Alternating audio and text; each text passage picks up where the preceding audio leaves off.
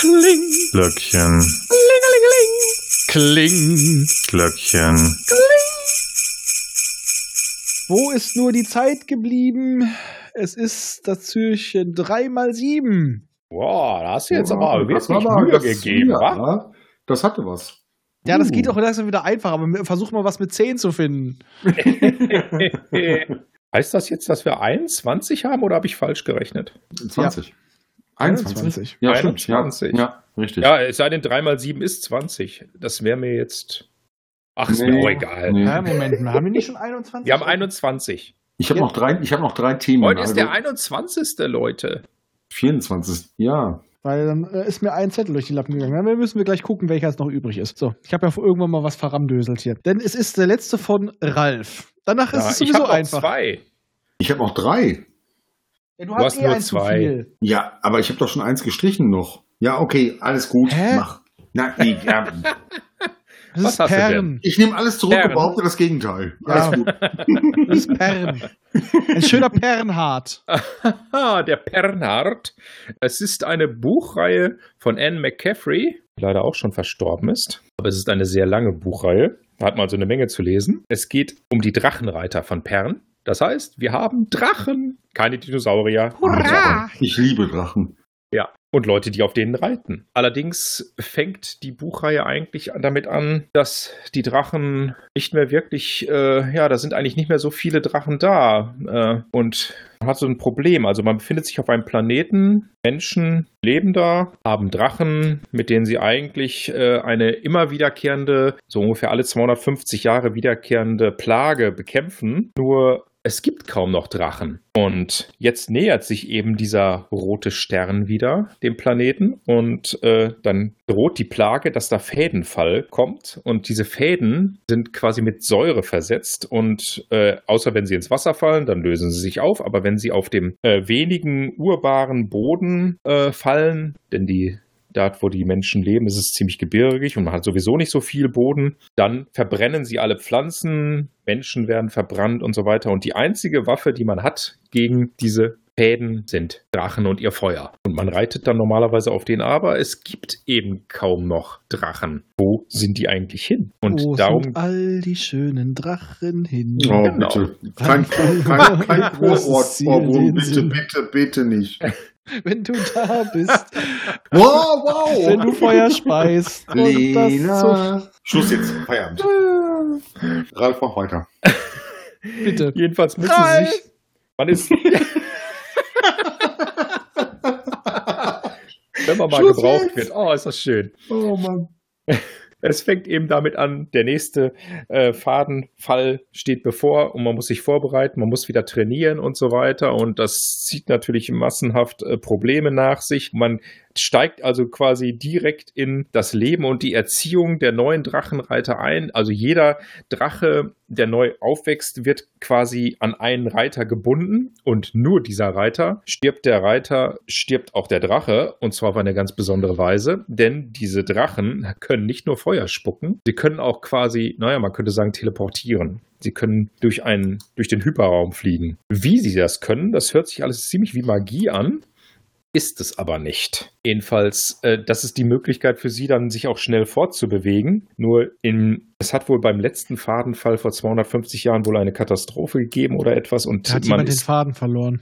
Genau, man hat den Faden verloren und jetzt Oh. haben sie tatsächlich alle den Faden verloren und wissen gar nicht mehr so wirklich, was sie tun sollen. Und dann kommt auch irgendwann jemand auf die Idee, wie kommen wir jetzt an zusätzliche Drachenreiter? Wir haben echt die Arschkarte gezogen.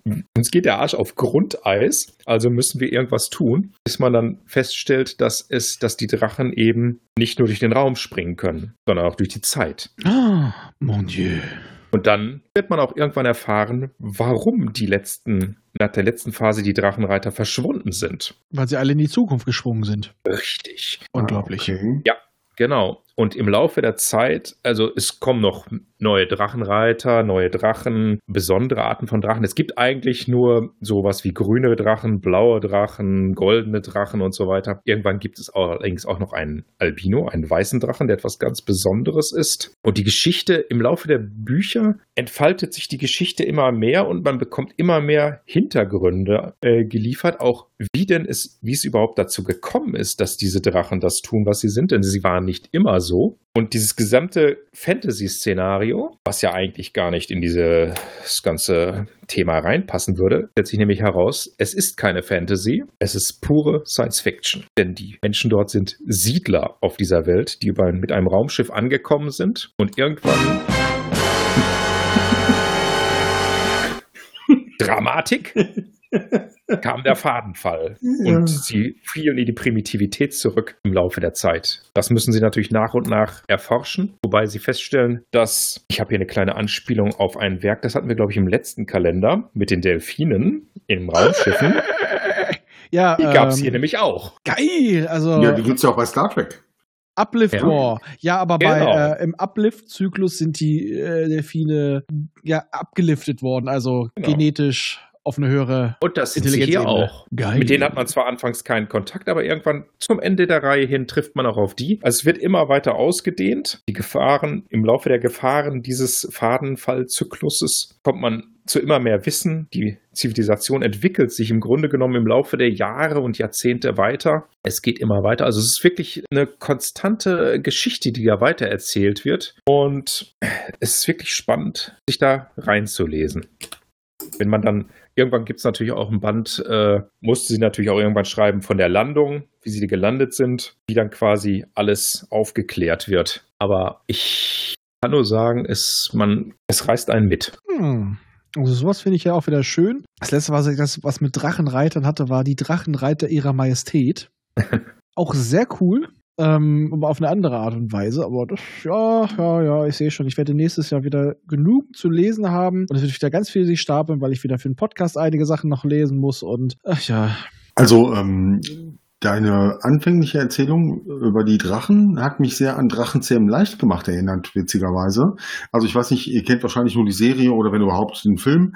Aber, Die Filme. Ähm, die Filme, genau. Aber ähm, wir haben das unserem Sohn auch vorgelesen, als er Ja, noch recht Bücher. klein war. Äh, ja, genau, die äh, von Cressida Cowell. Und ähm, dass so zum Beispiel jeder Drache auf jeden einzelnen Reiter so zugestimmt ist, angepasst wird und sowas, da muss ich sofort dran denken. Das fand ich ganz interessant. Also, ja, ja, ein Schelm, wer Böses dabei denkt und ja, wer vielleicht von wem da irgendwas geklaut hat oder übernommen hat, wie auch immer. Das, nennt man Inspiration, wenn schon. Ja, so kann man's auch und sagen. So kann solche auch Sachen werden teilweise so oft benutzt. ja, ja. Drachen, vor allem der Begriff des Drachen, äh, ja, und die Prägung, äh, Das Prägung haben wir, ist das auch haben immer wir auch bei gerne. Eragon eine Prägung aufeinander. Ja. und Ach, ja, Eben. Eine Eragon. besondere Verbindung zwischen Reiter und Reitenden. Eine besondere Verbindung zwischen dem Computer, dem Auto, den Mann Knight Rider. Ja. Und schon haben wir wieder den Link zu Knight Rider. Link? Der- Link, listen, hey, hey, listen, hey! Der Ja. Lumumba knallt. Übrigens, Ähm. selbst der Name des Planeten Pern ist äh, aus der Science Fiction entlehnt. Also im Grunde genommen, es ist eine Abkürzung in Wirklichkeit. Pernhard? Nein. Parallele Erde, Ressourcen nebensächlich. Für eine Kolonialisierung geeignet. Das ist der Kurzpunkt. P-E-R-N hoch K. Ist tatsächlich, also musste man wahrscheinlich aus dem Englischen irgendwie übersetzen. Wahrscheinlich kommt es da besser rüber. Im Deutschen ist es ein bisschen holprig, sag ich mal. Ich finde Pernat besser. Pernat, der böse Pernat. ja, genau. Der schöne Pernhard. Ist ein Schöngeist. Sind wir nicht schön, Geist. Ja, ja. Sind wir albern. Ja. Ich glaube, da sind wir jetzt zu albern. Ja. ja, cool. Coole Empfehlung. Ja. Ja, also ich bin auch gar nicht gerührt. Und äh, ich werde jetzt auch mal den Drachen reiten. Ja, wenn du da bist, wenn du Licht siehst und das zum allerersten Mal. Hast du Das- Drachen Darf ich? Mama zu dir sagen? Bis morgen, Leute. Ciao. Ciao.